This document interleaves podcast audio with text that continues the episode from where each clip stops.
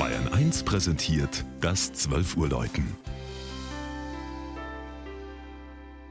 Es ist 12 Uhr. Das Mittagsläuten kommt heute aus Zell, einem Ortsteil von Neuburg an der Donau. Susanne Zimmer hat St. Lucia, die Standhafte, besucht.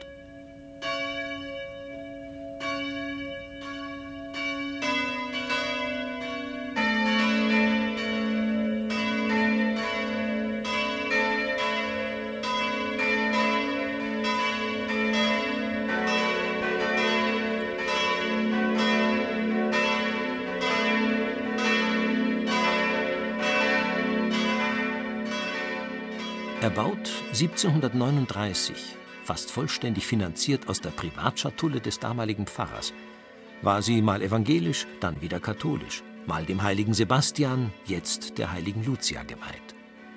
Kein Hagelsturm, nicht Blitz und Donner, kein Feindesheer, die Schweden beschädigten den alten Turm aus dem 15. Jahrhundert nur zum Teil, nichts und niemand konnte ihr etwas anhaben. Bis, ja, bis im Jahr 1970 ihr Abriss drohte. Dem benachbarten Fliegerhorst, den Starfightern, sollte sie weichen. Absiedeln aus der Gefahrenzone 2 wollte man St. Lucia.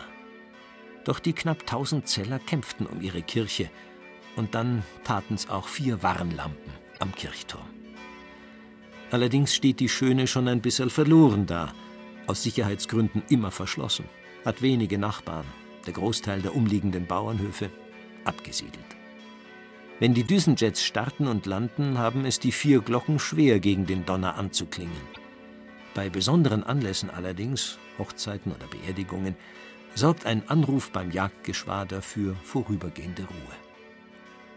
Heiter ist die Atmosphäre in der barocken Kirche.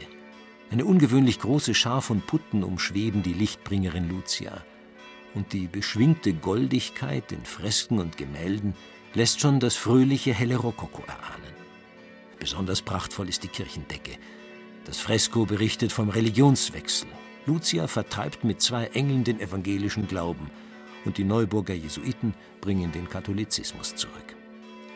Die standhafte Pfarrkirche St. Lucia am Rande des zerrissenen Dorfes Zell trotzte halt schon immer, hübsch und selbstbewusst, jeder Unbill.